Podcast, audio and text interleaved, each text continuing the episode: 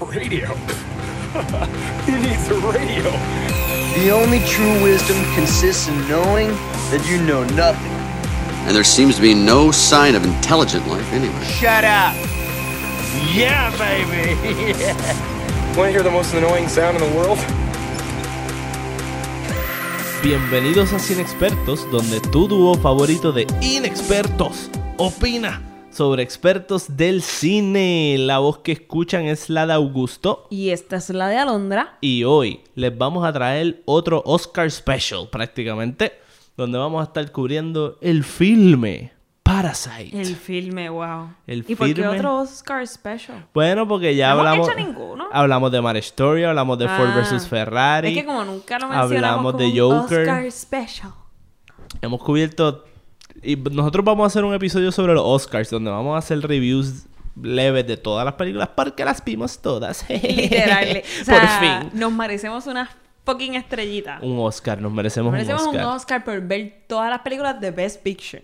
Sí. Vamos. Y Para los Oscars. las vimos todas y queremos hablar, como que darles un mini review a todos ustedes para que se preparen para ver los premios. Este, eso Sí, porque eh, algo, que, algo que siempre pasa, y yo creo que nos pasa mucho, Sí. si, si es que te gusta ver los premios, uno siempre, hay películas que uno no ve, por lo menos, o sea, en todas las categorías overall, porque yo no he visto todas las de... Y no hay nada peor que tú estar viendo unos Oscars Y que gane la y que, que, tú, la no que tú no has visto, premio tras premio tras premio. Eso no, hace ni que uno la quiera ver, eso hace que uno la deteste. Porque a veces es como que, mano, qué sé yo, me gustó esta otra y, la, y voy a ver los Oscars porque vi estas tres películas que me gustaron. Creo que tal debe ganar, aunque no he visto estas otras cinco. Y después hay una de esas cinco que es como que name drop, name drop en todas las categorías. Sí, coño. Charrería, charrería. LOL. Bueno, pero el tema de hoy Exacto, vamos a estar lo- hablando lo que vamos a a, fondo de la película coreana que está en Finals y está en Amazon Prime, creo que es que la pueden alquilar. Eh, es una película coreana, está súper buena, para no decir mucho en este espacio, porque vamos a hablar de las noticias ya mismo, pero Vamos a Vean hablar esa de película. Parasite. Pero- Bueno, pues vamos a las noticias. News on the march.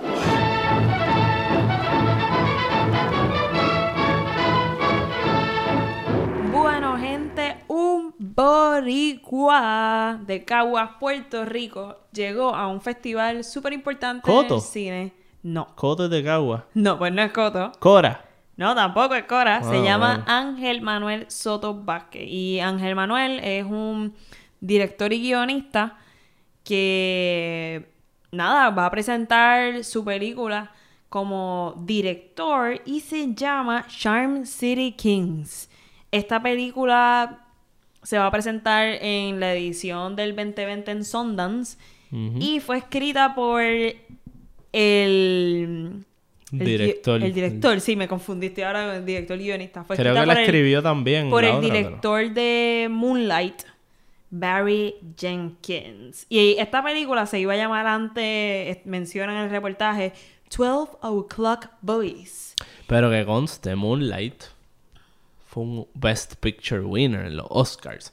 O sea, no es ninguna... O sea, eso no es cualquier porquería. Literal. O sea, este Bori está jankeado porque está dirigiendo la película de este tipo y está en Sundance. Literal. So- Y básicamente la película va a ser basada en un documental de la subcultura de los motociclistas, motociclistas en Baltimore. Y la casa productora de esta película es Overbrook Entertainment, que es la casa productora de Will Smith, James Lasseter Otro don nadie. y Jada Imagínate. Pinkett. Como Imagínate. se diga. Otro corillo de gente que nadie conoce supuestamente. Eh, quien va a distribuir la película eh, van a ser Sony Pictures Classic. Y él es bien enfático en su entrevista que él le gusta, o sea, le gusta y quiere que en la industria se le vea como un puertorriqueño. Porque él dice que aquí eh, no es que no esté el talento, está el talento y todas las ganas. Y él dice que el talento de aquí puede llegar a Hollywood, Sundance y whatever haciendo cine. Y una frase que dijo que me gustaría cerrar, por lo menos esta noticia de él, que con esta frase que dice, mi, mi holy house, mi iglesia es un set de filmación. Y ese amor que siento por mi trabajo, por mi arte, lo siento al igual por ayudar y dar a conocer a Puerto Rico. Y nada, o sea, este, nosotros estudiamos cine y uno está siempre esa frustración de, de uno no saber como que si, si uno va a poder hacer, como que vivir de esto, llegar lejos con esto y uno nos rajamos, otros seguimos. Es un revolú y ver a este tipo llegando lejos y representándonos es es súper importante. So, ajá, por eso lo traímos aquí y estamos súper pompeados y ojalá le vaya bien y más que bien le vaya cabrón en toda su carrera de cine. Así mismo es. Felicidades. Me puse ahí bien seria, pero me emocioné, que estoy emocionada, gente. Sí, y en otras noticias tenemos la serie de Watchmen de HBO, que a todo el mundo le encanta, que yo no he visto. Es verdad. Eh, Yo tampoco. Corillo no paró, ya se acabó. ¿Se no, ve- no van a ver más. acabó. ¿Desapareció? Sí. Qué bueno Pum, que no la vi. Pum, cayó la piedra. Eh, no terminó, no, no la van a terminar. Digo, yo no, no sé cómo acabó. su- el final parece que se pudiese interpretar como un final. Pero parece que David o Damon Lindelof, el, pro- co- el producer o co-creator, yo no sé de la serie, él parece que como que no quiere seguir. Eh, Me, me voy. Dijo, mira ya. Se acabó. Yo no sé qué está pasando en HBO. Yo no sé qué está pasando en HBO que la gente no se quiere quedar. Primero, tenemos a los de Game of Thrones ahí chapuceando porque no, no me quiero seguir. Después tenemos que cancelaron el boxeo. Eso es una cosa más personal mía. Pero, no sé. HBO, ¿qué está pasando? Pónganse por su número. Yo que es la que me van a Eh, perder. él les dijo, mira, pueden seguir haciendo la serie sin mí. Y HBO parece que dijo que no. No sé. Eh, no, eh, no hay- eso es todo lo que hay por ahí. Wow. Este, You. Notición. You, la serie para chamaquitos sobre amores psicópatas románticos eh, re- eh, Algaretoski. Dios mío. Eh, you va para una tercera temporada. yes. Así Esa que. serie es una serie de Netflix. Para los que no sepan sobre un stalker. Y wow. Está cool, está mierdita, eh, te juquea, es media predecible y tiene un par de plot twists que te sorprenden. Es una cosa rara. Para mí es un guilty pleasure. Sí, No está, tan- no está tanto al nivel del guilty pleasure de la serie Scream de MTV. Ajá. Pero es, es como. Es que es como bien cheesy. Yo digo, si yo hubiese tenido 13, 17 años, por ahí, como que siendo adolescente, estuviese sido muy. ¡ah! Otro guilty pleasure para mí fue 13 Reasons Why, como que era más dramático y tenía unos elementos más realmente buenos, pero en verdad era guilty pleasure. 13 Reasons Why también. Y es que es el mismo tipo de drama, como que, ay, me las pegaste y me hiciste sentir mal. Básicamente, You es como medio.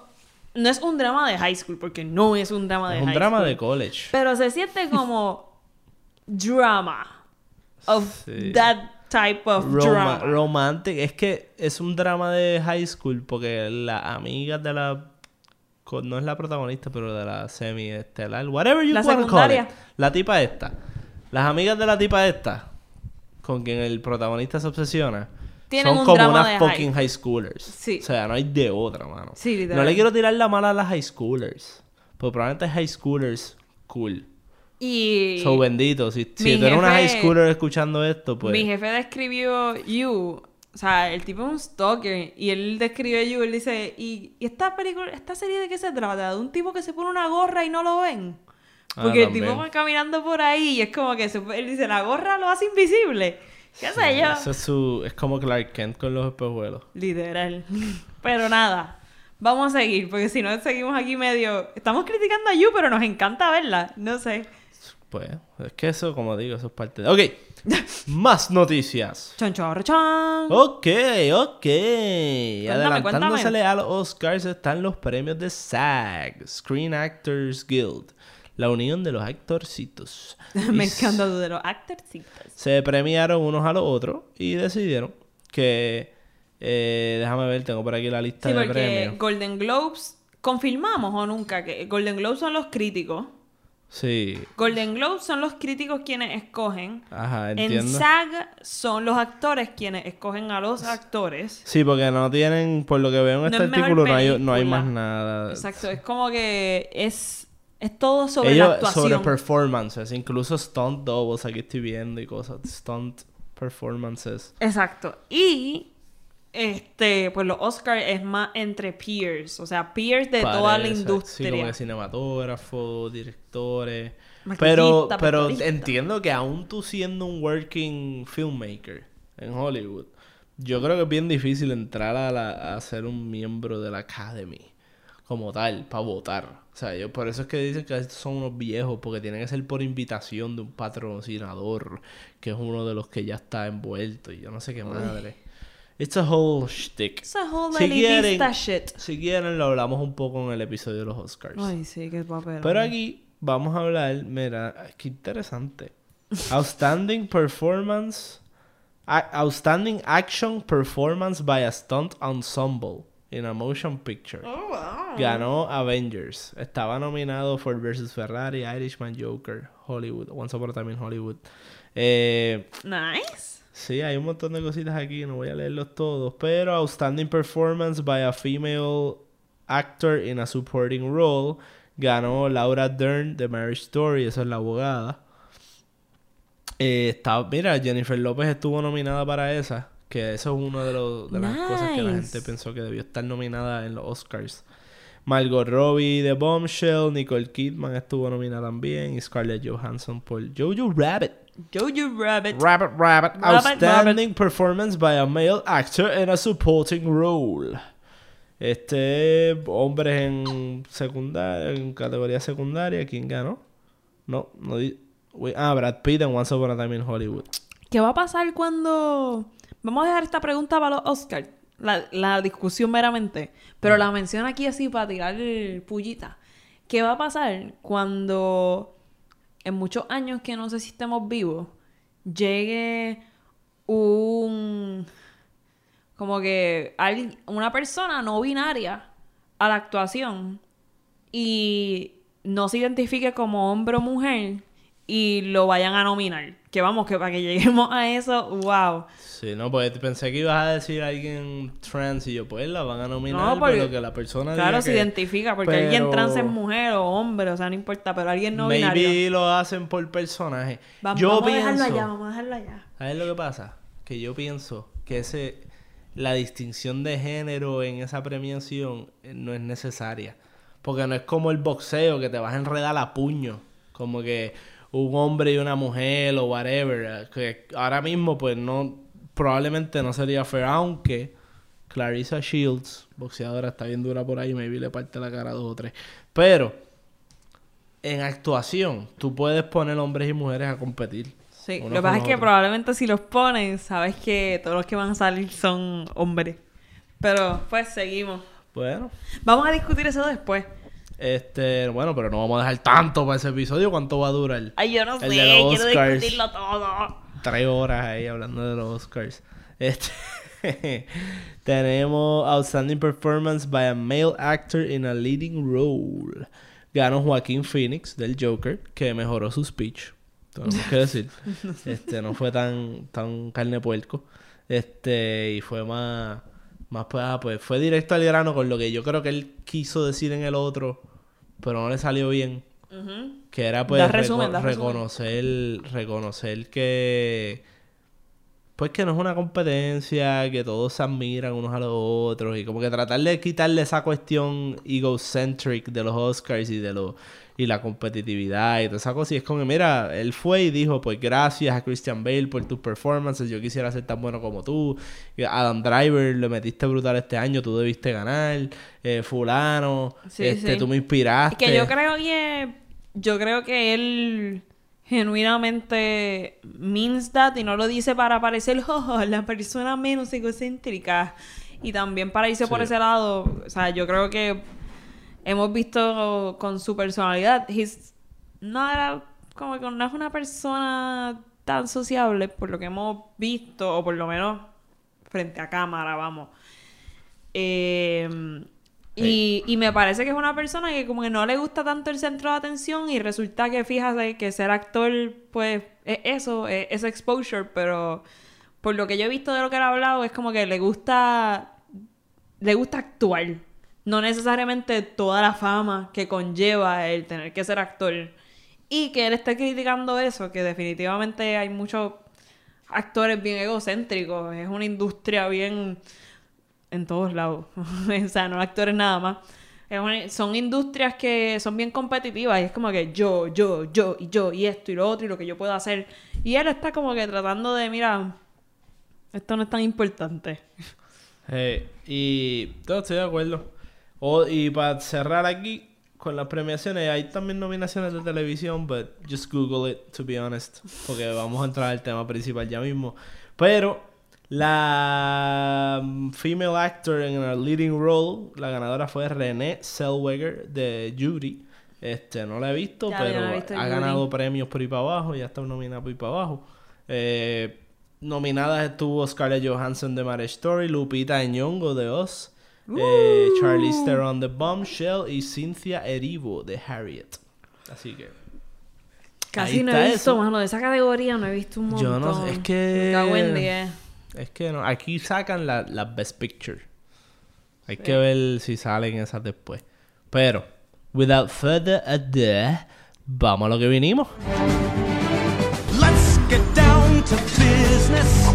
En una tierra muy, muy lejana, literalmente, de Puerto Rico. Eso iba a aclarar Eh, yo de Puerto Rico. Sí, sí. Eh, digo, y de España también, o de cualquier país hispanohablante. Bastante lejana. De todo país hispanohablante. ok, ok. Hispanoparlante. Ay, Dios mío, Eh, sí. en esta dicha tierra muy, muy lejana, se plantea la pregunta de quién es el parásito cuando una familia de personas de clase baja comienza a trabajar y a convivir de una manera extraña con una familia de clase alta. Y ahí se la dejo. Tú, y ese es mi, mi resumen de Parasite. Básicamente, esta película, vamos a entrar en el review ya sin spoilers de nosotros. Esta película está brutal. De entre sí. Eh, fue una descripción bien general, en verdad no tienen idea del plot. Ahora mismo con lo que dijimos, básicamente este chamaco este, empieza a meter a su familia en diferentes puestos para trabajar en la casa como la ayuda, como quien dice, de help, eh, a limpiar, a ser chofer, cosas así. Este, pero la manera en que lo hacen está tan brutal porque es con una mezcla de géneros ahí, de comedia, de, tiene tensión. Este, es como, yo la describiría principalmente como un dark comedy. Es una película que te ríes a carcajadas de unas situaciones bastante oscuras o en Sí, algunos casos una- perversas. Un dark comedy full al inicio. Eh, sí, este, pero según la película va progresando, se va moviendo a través de los géneros y toca el tema de, de suspenso, o sea, el género, coge por ahí, coge un poco de acción, tiene hasta un poco de disaster movie, eh, lo- luchando con los elementos de la naturaleza. Esto está el garete, mano. Eh, y obviamente, pues drama, tiene drama, especialmente el final, este, pero es una película a mí me sorprendió mucho cuando fui a verla porque tenía tanto hype de los Oscars y cuestiones. Yo esperaba una película bien seria. Sí, yo bien, también. Bien pretenciosa. De este, qué sé yo, algo bien raro. Pero es una película súper fácil de ver. Es de estas películas que vienen de mil en cien. Cada como cinco años o, o cu- cuidado. Que es de esas películas que sobrepasan las barreras de, del nicho de cine. Y los críticos o el nicho de... No el nicho, pero el mercado comercial de Avengers. Y son estas películas así como decir un Forrest Gump que que gusta a las masas. O sea, yo estoy seguro que esta película le puede gustar a cualquier persona. Y tiene un mensaje bien cool. Este, y, y digo, y esta es mejor que Forrest Gump, porque no, doesn't sugarcoat muchas cosas. Obviamente Forrest Gump es mucho más crowd pleasing en ese sentido.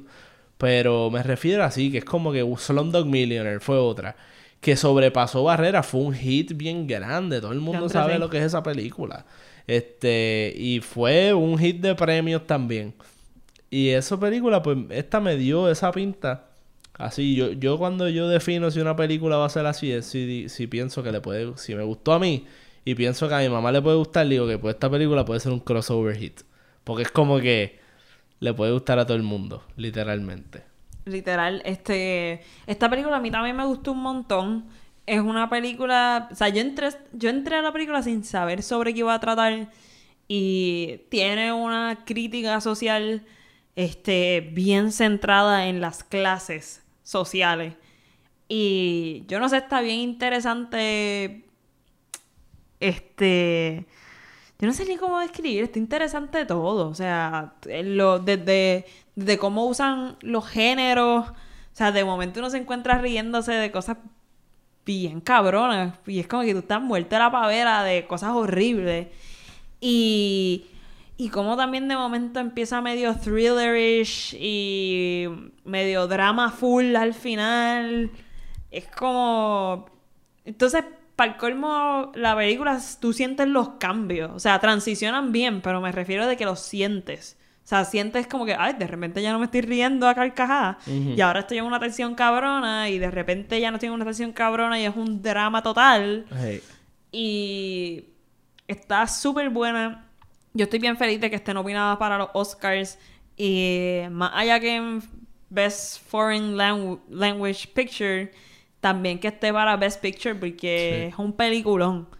Yeah. Y como mismo dijo el director, este está brutal que o sea, como que él, él dijo, mira, van a empezar a descubrir, en Estados Unidos van a empezar a descubrir películas cuando pasen la barrera de los subtítulos, porque en Puerto Rico, Puerto Rico pues no vemos tanto foreign, además de la de Estados Unidos.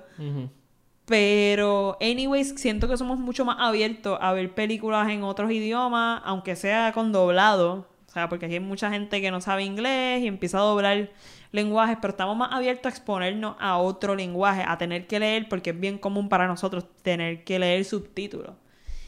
Y, pero en Estados Unidos es un país bien, yo no sé si monolingüístico es una palabra, pero solamente es como que son bien de inglés. Nada más. No aprender otros idiomas no es común para ellos. Y pues, para el colmo, cuando uno va a los cines de Estados Unidos, no hay freaking subtítulos. So. Yo me imagino, o sea, y me lo puedo imaginar, like, como que in a good way and bad way. Me puedo imaginar siendo una gringa y que se me haga bien fucking difícil querer ver una película en otro idioma porque no estoy acostumbrada a leer, Sí. sino leer en el, el screen. Sí, el ajuste. Pues, So, mano, ajá. esos son, esos son, pues, cuestiones culturales. Lo, lo, lo chévere, llevamos ya, yo creo que, no, el año pasado no fue el año, sí, el año pasado Roma yo creo que también fue nominada para las dos categorías, de película extranjera y de Best Picture. Sí, yo creo que sí también. Puedes buscarlo para confirmar si quieres. No sé. Pero el punto es, contrario a Roma, yo creo que esta película sí tiene ese calibre, tiene ese, ese it factor. Roma es una película que tú o odias o amas. Porque es una película bien de, de lo que yo esperaba que Parasite iba a ser. Una película media pretenciosa, ¿sabes? Media lenta. Era- la verdad, yo no leí mucho de la película y, la sinopsis por ahí es bastante vaga. O sea, no te explica mucho del plot. Lo que te dicen es que, ah, esta cues- lucha de clases o qué sé yo. Pues yo decía, bueno, una película coreana, lucha de clases. Yo no estoy familiarizado con el cine de Corea, no sé qué esperarme. Leía que el género era thriller o drama, o estaba más intrigado, porque ustedes saben aquí que yo soy fan del horror y de este tipo de cosas. Jamás iba a pensar yo que iba a estar meado de la risa toda la película. Este, que fue, me encantó, porque otra cosa que a mí me gusta mucho son las comedias.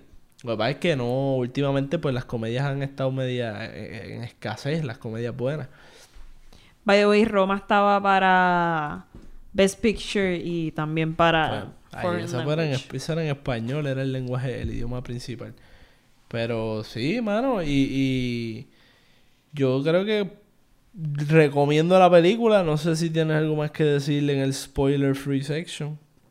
Este, yo creo que no, porque la película es un poco complicada y no quiero... Sí, O sea, es complicada, no es complicada de que la película es complicada de ver. Es más que es complicada de explicar el plot. So, no quiero como que cagarle en ningún momento. Las actuaciones estuvieron súper buenas. De hecho, se ganaron mejor, mejor reparto, que entiendo que es como que mejor como que grupo de actuación, no estoy segura, en el SAG, este, en el SAG Whatever Festival o Ujú. no sé. Sí, ellos ganaron como que ¿Ganaron o fueron nominados? A ver. Ganaron, entiendo yo. No lo. Este, las actuaciones de ellos estuvieron súper buenas, no nada más de ellos, pero, o sea, bueno, sí, overall, de los principales y también la otra familia, porque básicamente son como que dos familias, una familia pobre y una familia rica. Y es como que la diferencia entre ambos. So, ajá. Yo aquí estoy esperando que Augusto Belsi. Sí, sí, sí, sí. Eh, Yo aquí haciendo outstanding- tiempo. Outstanding performance by a cast in a motion Exacto. picture. Sí, eso no lo mencionamos ahorita. Sí, sí, se lo, Este- se lo ganaron y creo que se lo merecen. Estuvo estuvo súper bueno. O sea, overall, todo ello. Sí. Y, y es un cast gran, o sea, grande. El- el- los personajes, los supporting, componían, era una familia de cuatro. Sí. So, ajá, no era como que el personaje y solamente la otra persona. O sea, era full y creo que se lo merecen, mano. So, la familia de cuatro, la familia de los pobres y la familia de tres, que era la familia de los ricos. Ah, Así sí, que era literal. un grupo grande y los ricos también estaban súper Todos cabrón. actuaron súper bien, mano.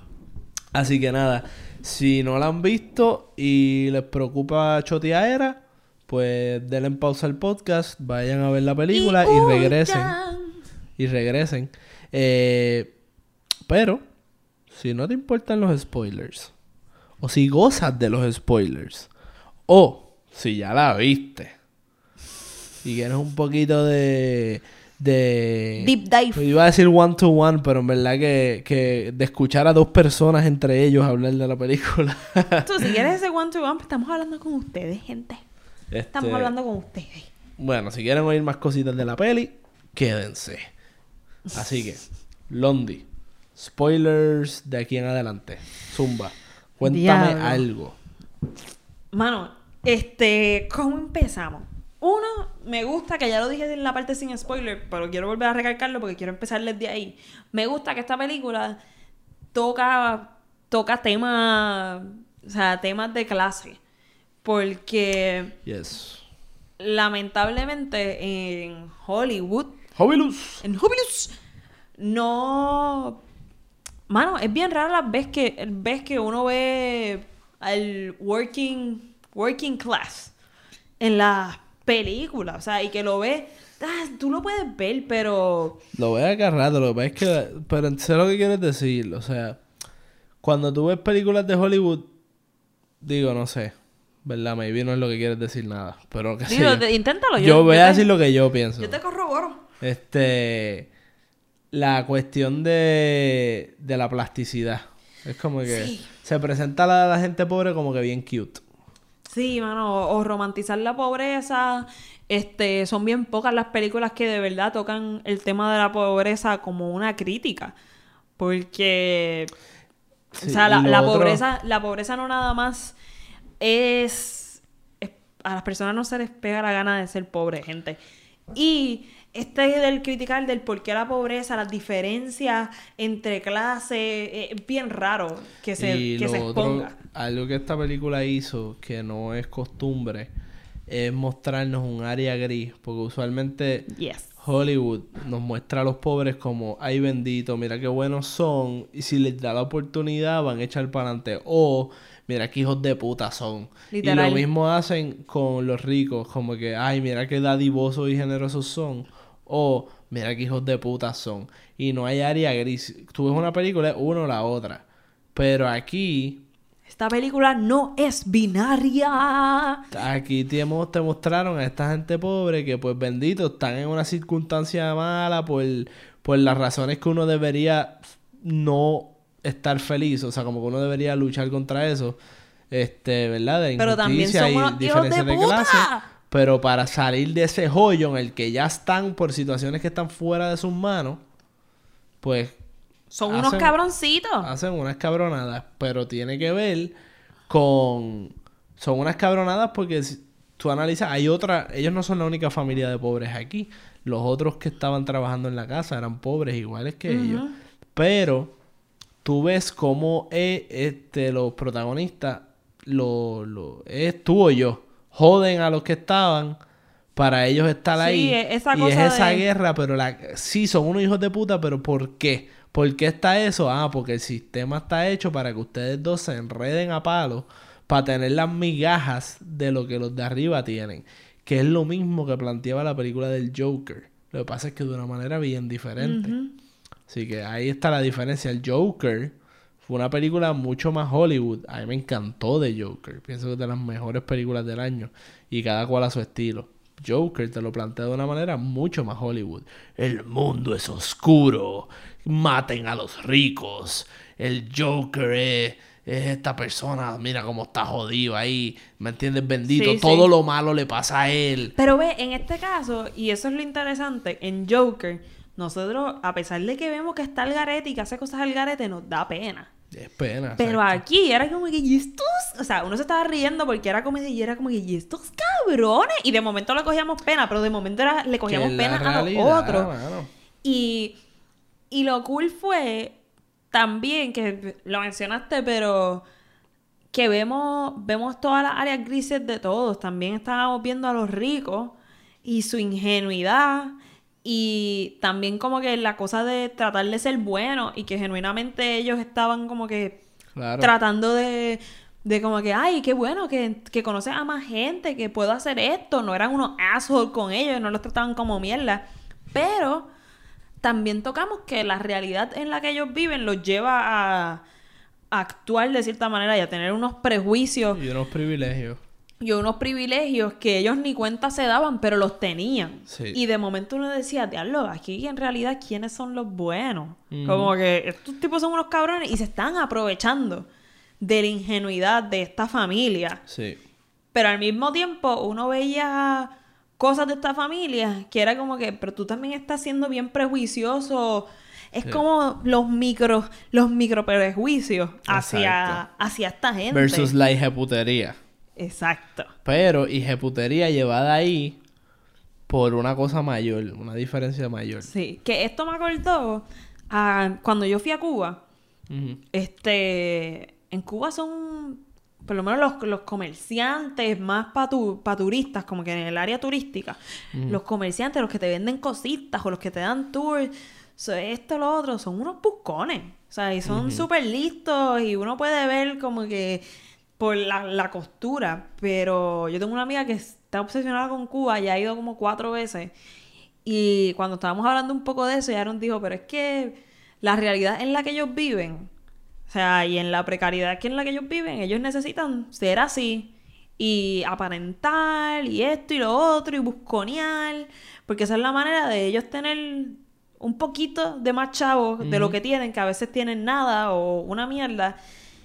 Y eso, eso es lo que está interesante, que es como que son, sí, se las buscan y tratan de engañar, que es lo que estaba haciendo esta familia, se la están buscando y tratan de engañar. Ah, pero vamos a... Eso no está bien, pero vamos a analizar también el por qué. ¿Por qué está ahí? Es como, es como el asunto aquí en Puerto Rico con los cupones y los caseríos y todo eso. Es similar. Hay personas que ciertamente pues hacen, buscan unas ventajas en el sistema para poder mantener su, su estilo de vida. Pero ¿por qué esa persona se ve obligada a llevar ese estilo de vida? Porque hay jóvenes que aspiran a depender de cupones y cosas así porque no hay de otra. ¿Me entiendes? Porque esa es la manera que está y establecido ahí la el gente sistema. empieza, no, que Son sí. unos gansos, que son sí, unos listos. Son unos gansos, son unos como, los, vividores. como los protagonistas de Parasite. Sí, son unos vividores y ellos pueden tener otra opción y yo no sé qué madre. Y es como que, ok, gente, sí.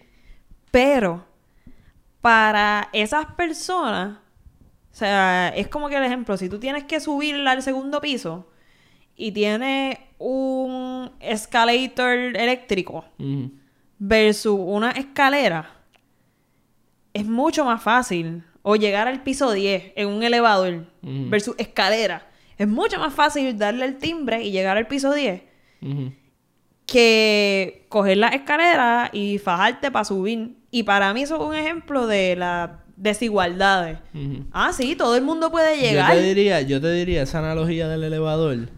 Si el- la, la meta es llegar al piso 10, pues es como decir, ay, estas personas cogiendo y tienes dos elevadores.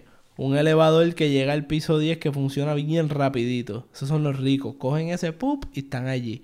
Después tienes otro elevador que llega hasta el piso 5. Entonces tienen las escaleras. Y después, ah, esas personas que se quedan conformes en el piso 5, que se que cogen el elevador para llegar al piso 5 y se quedan ahí toda la vida y paren hijos y los dejan en el piso 5. Coño, pero por lo menos el piso 5. ¿Me entiendes? Es lo único que puedo hacer si tú quieres. Que la única opción es subir por las escaleras que no están certificadas por un ingeniero. Que si hay un temblor se me va a caer el edificio encima. Eso es que lo que tú quieres un que yo obstáculo haga. en medio que después de las escaleras tienen que ver si suben. O sea, nos estamos yendo bien al garete Están alerta esto. de tsunami, la escalera esa. El tsunami llega al piso 10. Pero, lamentablemente, eso es parte de la desigualdad social. Y es bien fácil uno decir, ay, pero ¿por qué no llegan a esto? Pero, o sea, mira, gente, ¿por qué si yo quiero rebajar 5 libras se me hace difícil? Porque es trabajoso, es la misma mierda. O sea, cuando estás más atrás, in the fucking social class, tienes más obstáculos para llegar a un mismo sitio. Tienes menos beneficios, tienes menos contacto, tienes menos mierda y uno se cansa. O sea, es más cansón cuando tienes un fucking metabolismo que te funciona para rebajar. Excelente. Pero cuando no, tienes que fajarte un poquito más. Y eso es algo, eso es un ejemplo que todo el mundo puede visualizar y ver y conocemos. Pero la vida es mucho más compleja que estos ejemplos que hemos dado Además. de rebajar y subir escaleras y bajar Además. escaleras y elevadores. Tengo que decir. ¿Quién carajo se inventó la cuestión de que llegar al piso 10 es la meta? ¿Para qué? Si lo que vas a estar encejado allí en el apartamento es en el piso 10. ¿Por qué no puede ser vamos a pasear, vamos a caminar, a dar una vueltita, coger el fresquito, ir a la playa? Ay, Dios. ¿Me entiendes? me Ese es el problema principal con esta metáfora, gente. Me y no con la metáfora, quiero que entiendan. Quiero que entiendan. Abajo el La capitalismo, vida, gente. la vida Nos no se fuimos, trata de la competencia constante para llegar al tope. Lo dijo Joaquín Phoenix, bitch. Lo dijo Joaquín Phoenix. no, no lo dijo así, pero... Pero tienes razón, Joaquín Phoenix. Y los que puedan, sean veganos. Sí, yo no soy También lo vegana, pero Joaquín sí. Phoenix. Yo tampoco soy vegano. pero pues los que puedan. Claro, la fuimos ahí en un mini rant de analogías. Así que bueno, ¿qué más hay que decirle a la película? Bueno, se acabó el podcast, muchas gracias. Estamos cerca del final. este... este... Hasta que, hasta que este- nos quedamos los dos ángeles hasta que... No sé, ahora mismo como que me fui en el viaje de... Social. En el viaje No, social. mira, vamos a hablar de el sótano. Este, este espacio, o sea, estuvo el garete. Cuando, el- cuando se revela el- la existencia del sótano en la película, fue como este turning point de, oh shit, it's now a horror movie.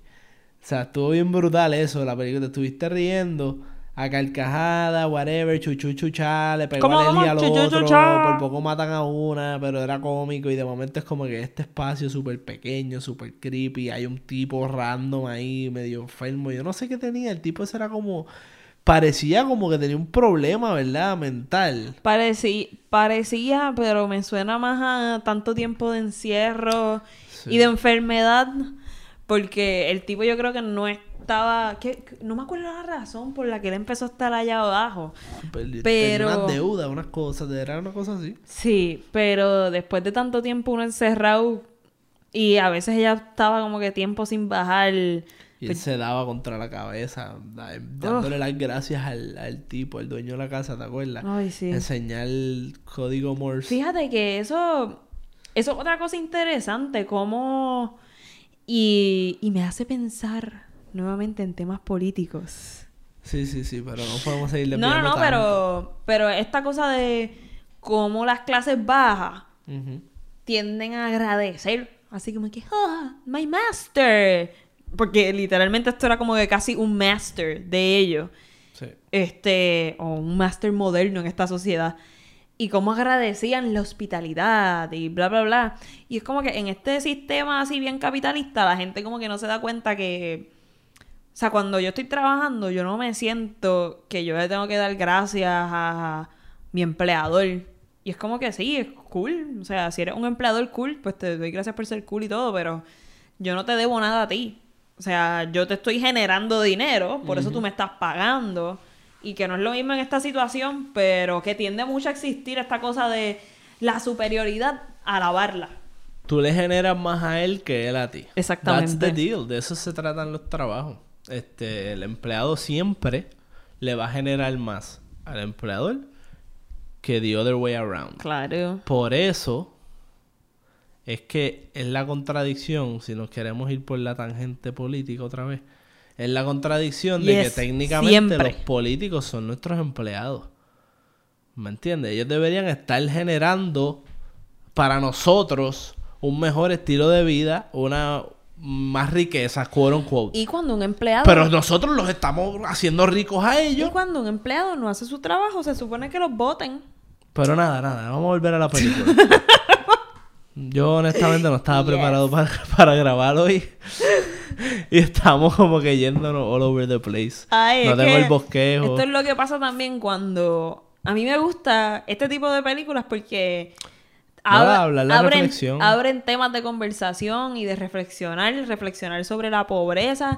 Y me gusta que lo hemos Sí, traído sí. también a la realidad de Puerto Rico porque al fin y al cabo pobreza es pobreza en cualquier País. sitio del mundo y es distinta cada una. Pero sigue teniendo como que sus diferentes razones y ellos te estaban explicando y viendo esto. Ah, ya yo sé algo que quiero hablar de esta película que es bien interesante, que se da más para el final, que es la, la cosa del olfato Ajá. y de oler, que tú tenías eso más mangado que yo. Así que te, te lo tiré ahí para que tú lo hables. Como que yo lo tenía más mangado, que es lo que hay que mangar. es que habíamos hablado de eso. No sé. Bueno, como que la peste pues- del pobre. Sí. Que pues eso, como que. Abunda, carajo. Ok, pues la, que la película es que yo creo que es bastante directa. La No, pero tú sabes que yo creo que no. Por es eso, no? por eso es que te lo, te lo tiré. Porque cuando tú me lo mencionaste, yo dije como que, oh, yo no Bueno, me había dado pues- cuenta. Hace un énfasis, pero yo no me di cuenta. O sea, pasa lo mismo con otras películas. Cuando te empiezan a hacer énfasis en ciertas cosas y uno no se- uno lo da por desapercibido hasta un Bueno, second watch. Pues básicamente, la. Yo, yo creo que yo he escuchado, yo creo que esto es un término que se ha hablado, como que la peste del pobre, como que, ah, este, lo, lo- lo- la cuestión de que el, en la película vemos que el protagonista, el protagonista no, el dueño de la casa, como que empieza a hablar de que el, el que guía, que es uno de los protagonistas pobres, apesta, apesta a, a tren urbano, a tren, a- al metro público, al tren público, apesta, apesta como a pobre. Y es esta cosa de que huelen distinto, como que se pueden ver bien, se puede vestir, puede estar viviendo en mi casa, puede estar bañándose con mi, lavando la ropa distinto, pero el tipo tiene una peste, un olor a pobre, ¿me entiendes? Un olor a distinto, como que a diferente. O sea, yo soy distinto a ti. Eh, es como una cuestión, tú no lo puedes limpiar, ¿me entiendes? Tu esencia es como sucia para él. Y es como cuando, y el pobre se dio cuenta de eso en la película, que el tipo lo estaba oliendo porque lo escuchó literalmente. Y cuando salió del joyo, el que yo digo que era- como un loquito, que, que de por sí los, nuestros protagonistas lo veían a él como un más abajo que nosotros. Sí. Cuando ese tipo sale al final y está haciendo los cantes y empieza a tener la pelea esta en el party, el, el dueño lo mata o algo así pasa y como que el dueño ahí como que lo empieza a oler y, hace, y como que nota el, dueño de la casa siendo un hombre rico lo huele al loquito muerto y, es, y reacciona como fo, huele a pobre y el pobre protagonista que se había dado cuenta que, que, a, que a él lo olían así dice este cabrón me está oliendo a mí igual que huele a ese loquito. Así que él me ve a mí como mierda, porque yo veo a ese tipo como mierda también. Y se agitó y explotó y lo mató. Lucha de clase. ¿Me entiendes? Lite- literal. Y No sé si lo expliqué bien. Yo no sé si lo explicaste tampoco, pero, pero vamos por ahí. Es esta cosa, ellos también, cuando está, cuando él está guiando, él le habla como que, ah, este, y qué bueno que tú hueles mejor que, que el anterior. que que el anterior. Porque ese señor como que no... O sea, no me acuerdo exactamente qué él dijo, pero habló como que de la peste del anterior, bendito. Me una peste de viejo, no me acuerdo qué exactamente dijo. Y también hay una cosa con... No es tan relacionado al olor full, pero con el panty que dejaron en el... En el En el carro. en el carro y con olerlo. Obviamente eso no es tanto como eso. Pero está esta cosa del olor y, y que cómo fue eso que triggers him. El ver el desprecio a través del olor. O sea, porque es como que mm, cuando uno le da una peste. Una peste. Como apesta, que fo. esto apesta, carajo, fo. Y el tipo va a ir a, a recoger las llaves de la guagua, creo que es, o algo. Porque el otro tipo, pues obviamente ellos no saben que todos ellos son familia. Y cuando al tipo le matan a, a la hija, el dueño de la casa está como diciendo, eh, guíame, o sea, porque él es su conductor y el papá está aguantando a su hija muriéndose y el, el- tu jefe gritándote que hagas tu trabajo en otras palabras. Y él no está en un shock, no puede reaccionar. Y entonces el dueño de la casa decide él mismo guiar. Oh, y va a recoger las llaves debajo del cuerpo y es como una peste cabrona. Y esto es lo que Sí, detona exacto. que este tipo como que fuck you. O sea, fuck you. Yo también me imagino él en ese proceso súper traumático de tener a la hija muriéndose y este cabrón gritándole que trabaje. O sea, aunque él no sabe que es la hija, pero what the fuck is happening? O sea, vete para el carajo tú, guía tú, haz lo que tú quieras hacer. No sé, o sea, es- probablemente no era necesariamente eso, pero es más complejo que eso, todo el proceso de si uno pensara como el personaje.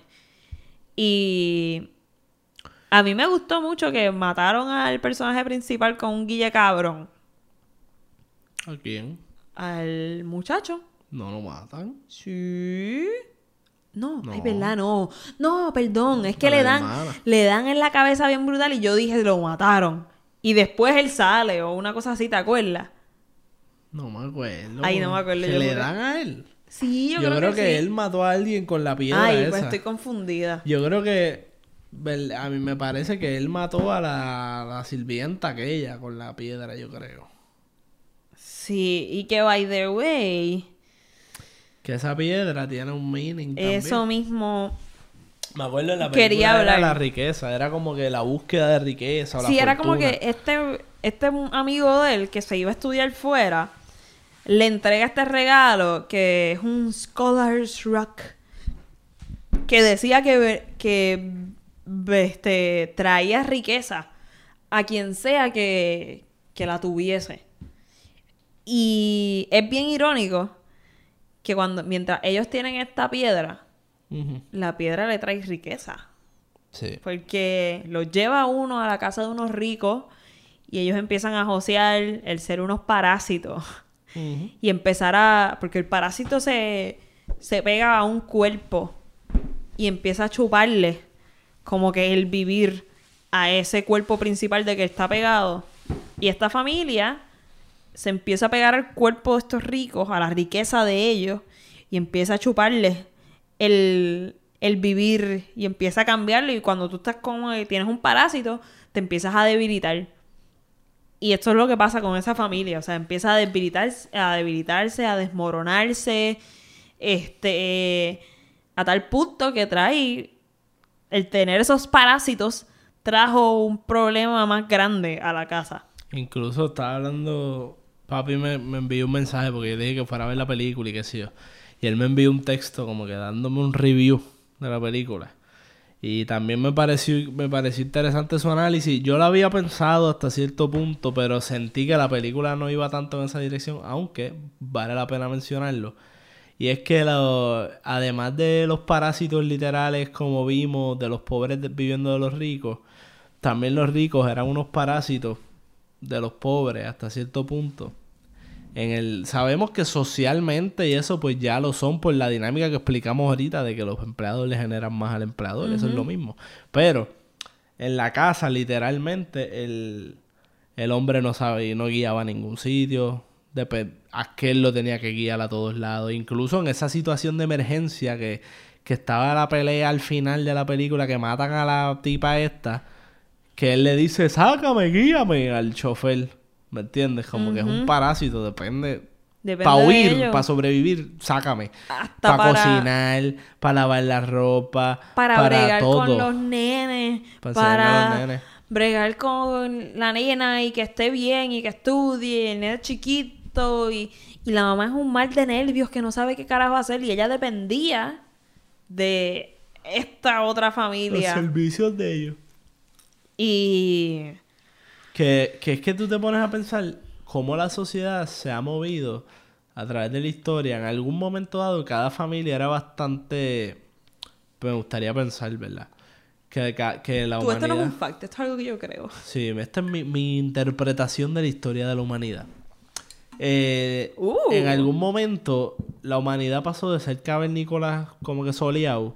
Cuando se empezó a formar la sociedad, todavía yo pienso que las personas cuidaban, creaban sus propias comidas, su, lo que se con- lo que consumían, este, lo, lo, lo cosechaban ellos mismos. La, la gente era como que bastante self-sufficient. Mientras más fueron creciendo las sociedades, se fue urbanizando el mundo y toda la cuestión, se, se ha convertido la civilización en una guerra de comodidades y de maximizar mi dependencia de otros. Al punto de que yo no puedo ni salir de mi casa. Quiero que me traigan la comida. Quiero que me traiga lo que sea. Que me lo envíes en dos días por Amazon. Hay un stand-up de un asiático en Netflix. Que yo lo vi en el Comedy Store en California.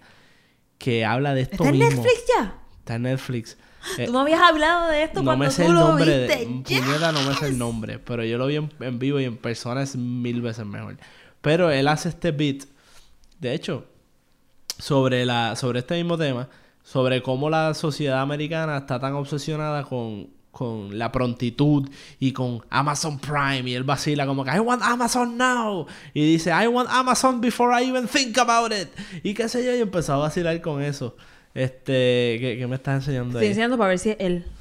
Eh, Para poder, para poder decir Este el mismo, nombre. Ro- Ronnie Cheng. Cheng se escribe. Está en Netflix. El stand-up.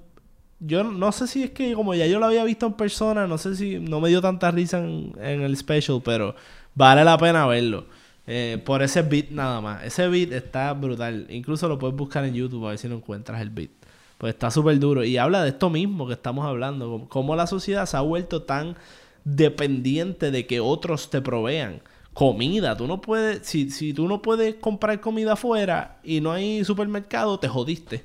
No, no tienes comida. te Es jodiste. que también eso es un... Porque no sabes ni siquiera cosechar nada. Para mí, esta es también una teoría que me acabo de inventar o acabo de ver y relacionar, yo no sé.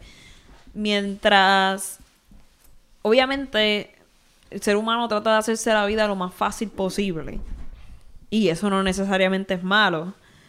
Pero muchas de estas cosas, es más, yo creo que maybe no es por eso, pero muchas de estas cosas se hacen para avanzar. ¿Y qué tú haces con el tiempo extra? Este, pues básicamente, como estamos en esta sociedad bien capitalista, pues producir, trabajar. Pero yo iba a decir que estas cosas maybe se hacen para poder producir más. Y maybe sí, pero maybe no. O sea, no sé. Me estoy ahí. Es bueno, lo que pasa Estoy es que, hablando que mientras es, producir más dinero. ¿Me entiendes? Porque nos inventamos este jueguito donde yo te doy un papel y tú me das lo que de verdad importa. ¿Me entiendes? que es la comida. Pero entonces So, lo más dinero- importante es generar papel. Y el, eh, literal, porque ese. So, yo quiero mucho papel para coger algo que ya. puedo hacer en mi casa de gratis. Y lo loco es que ahora no es querer mucho papel. Ahora tú quieres muchos Número números digital- digital. digitales. Porque el efectivo cada vez es menos. y- Que si en una computadora alguien puede borrarlo, pues ya dejó de existir. ¿Y de qué te sirvió todas las horas que gastaste? Esa cantidad es fake. Como que esa cantidad existe ahí, pero si hay un error del sistema. O sea, vamos, no, no ha pasado así tanto. pero- ATH móvil no está funcionando, gente. O sea, una cosa bien loca, bien loca, yo no sé. Ok, pues algo que no me gustó de esta película Zumba. y que me gustó al mismo tiempo, y voy explicando todo esto, fue el final. Ajá. Y es que el final de esta película. Me gustó el final, no me gustó la ejecución. Y no tengo una solución para la ejecución. Pero esta cosa de que el papá huyó y tenemos al nene como que leyendo la carta y estamos. No sabíamos que estaba leyendo una carta, sabemos que hay una narración. Y que estamos viendo lo que él dice que pasó y que yo me fui, que estudié y que hice todos estos chavos para poder comprar la casa en la que yo creo que tú estás. Y ir a sacarte de ese sótano y que puedas salir freely de ahí. Pues a mí me gusta ese twist de que, ah, el papá maybe no huyó, huyó y simplemente se quedó en el sótano. Que estos tipos ricos no sabían. Y está interesante. Pero no me gusta que se sent- o sea, aunque el final no fue ese, porque jurábamos que eso es lo que estaba pasando, que estábamos viendo como que un fast forward, una elipsis en el tiempo y llegábamos hasta ese momento. Y de momento nos viran a la realidad, chungutungs. Y era él diciendo sus deseos Exacto. de lo que quería hacer. Que está cool. Pero durante el momento en que me creí que lo que estaba narrando era lo que estaba pasando en Fast Forward, se sintió bien cliché. Bien cliché. Bien clicho. Bien cliché. Se sintió cliché. ¿Ok? Y, y no sé cómo explicarlo, pero no... Hay algo de ahí que no me gustó mucho. Yo incluso, y estoy de acuerdo que me gustó el final y no la ejecución. Eh, lo sentí medio melodramático un poco y clichoso esa parte por lo que tú explicaste, pero también, incluso cuando nos traen para atrás a la realidad, yo no sé el lugar, la manera en que estaba grabado, yo no sé, mano, y en verdad es súper nitpick. Pero lo sentí como, pues, baja el telón. Como que bien obra teatral. Y eso a mí no me gustó tanto. Pero tengo que decir que me gustó la idea que te trajo a la mesa, que fue como que, ah, este chamaco te, expresando sus deseos de básicamente el sueño americano, de lograrlo todo, que sé para ayudar a su familia, sacarlos para adelante. Porque el sótano de la casa y que el papá estuviese en- eh, stuck ahí no es otra cosa que una metáfora para hablar de la pobreza y la situación económica, que él se iba a quedar pobre toda la vida en, siendo un parásito. Entonces, el, el sueño de este chamaco es voy a tener dinero para poder liberar a mi parásito, básicamente, que es su papá en ese caso.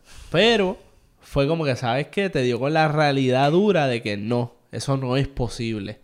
Tú siempre vas a tener la peste a pobre, tú siempre vas a estar en el hoyo de donde viniste. ¿Me entiendes? Eso no lo va a cambiar nadie. Incluso, y no es para irnos por la tangente, porque ya estamos llegando a la hora y estoy cansado y quiero ir cerrando. Pero... Ah, pero tú me das tela para cortar y no me dejas Ah, pues no voy a decirlo, pues no Dilo, voy a decirlo. Pues que me, esto me trae el tema de, de cuando a veces, incluso dentro de la gente Uh, rica, mentira. dentro No de la gente rica dicen como que, ah, este tipo, que sí, un boxeador, se hizo famoso, hizo su dinero, y dentro de la gente rica dicen, ay, pero él es, pero él es new rich, él es rico nuevo, él es, él es escoria que le dieron dinero, básicamente. Y es como que fue, ese tipo es un, es un tráfala, es un mismo- cafre, es un títere. Sí, pasa lo mismo cuando ganan la lotería la gente. La lotería, la- los atletas, los músicos, los cantantes, los raperos. Toda esa gente término- son trash. Ese- Pero con dinero. Esa es la percepción. La primera vez que yo escuché eso fue cuando tú me lo mencionaste y yo me quedé, ¿qué? Sí, porque en otras palabras, es, eh, el New Rich es como que lo que no es de familia tú no de eres un rico de linaje. Exacto, rico de orina. Que a mí me O sorprende. sea, no eres rey de España. A mí me sorprende mucho mientras, ¿verdad? Yo no me rodeo por gente rica, pero, este, pues por el, el colegio en el que Augusto estudió, pues he conocido un poquito más de gente con un poquito más de chavos. Porque en realidad después uno se da cuenta que hay un montón de gente con más chavos aquí en Puerto Rico, lo que pasa es que no se ven. Este, a mí me sorprendió tanto que en Puerto Rico fuese tan importante para esa gente los apellidos. O sea, hay una cosa de que mientras más raro sea tu apellido, probablemente más rico eres. No es una norma. Pero ajá, como que los tal y los esto y los otros. Y es como que tú estás en serio. O sea, está bien loco la cosa así de... Está cool estar proud de tu familia. Porque pues, eso no está nada mal. Pero, no sé, para mí lo encuentro como bien ridículo y bien medieval. Esta cosa de, así bien Game of Thrones, los Targaryen, los Starks, los whatever. Es como bien de más. Y que exista aquí en Puerto Rico asusta. Y es como que fo. Porque esto es un crowd que uno no ve y uno no sabe. Y uno no sabe cuánta gente existe. Y son bien poquitos, pero como que están bien apartes a uno. Como que la clase media nunca se entera de esta gente. Pero esta gente todos se conocen entre sí. Es como medio nasty. No sé. Bueno. Es raro. Pero nada, para mí esta película, ya cerrando, está muy buena, está mega recomendada. Yo creo que yo le doy un 4.5 de 5. Este, está muy buena. Muy, muy buena. Y me alegra que sea coreana, me alegra que sea de Asia y que haya tenido tanto renombre en los Estados Unidos, porque los Estados Unidos se creen la hostia, pero más allá de esa pequeña parte del mundo, hay un montón de cine bueno haciéndose. Y pues lamentablemente como estamos colonizados, probablemente yo sé más del cine de Estados Unidos que de otros cines y que haya llegado acá, pues fue una oportunidad para mí de poder apreciarla y verla. So yes. Bukutux. Me gustan los episodios con alto contenido político y criticón del mundo, que está cabrón. Y si a ustedes no les gusta, pues lo siento. Así, así soy yo. Así soy yo. Pero bueno. Pues yo le doy a la película un 4.7. Este. Ay, ya. Sí. Yo no tengo por qué restringirme a los 5. Sí. Ahora me siento como que esa opción está disponible. Ah, pues ya para qué. Ya diste el 5, no puedes cambiar ahora. Yo no dije 5. Diste 4.5. Mm. Ok, Corillo. Estoy en chimba. 4.7. La película está buena y recomendada. Redes sociales, Alondra, ¿dónde nos pueden conseguir? Nos pueden seguir en Cine Expertos PR en Facebook, Instagram, Twitter y YouTube, gente. Y nada, pendiente de todo lo que vamos a estar haciendo y especialmente para los Oscars. Sí, que para literal. este episodio, honestamente, nos fuimos por ahí como que hablando de lo que sea. Yo no estaba... Tú I estás, wasn't digging tú it. estás despreciándolo, pero... Quedó bueno, o sea, me gusta lo que hablamos. Wow, estamos aquí autoanalizándonos en el episodio. Pero Me tú gusta estás lo que hablamos, pero siento que yo no. siento que añadimos...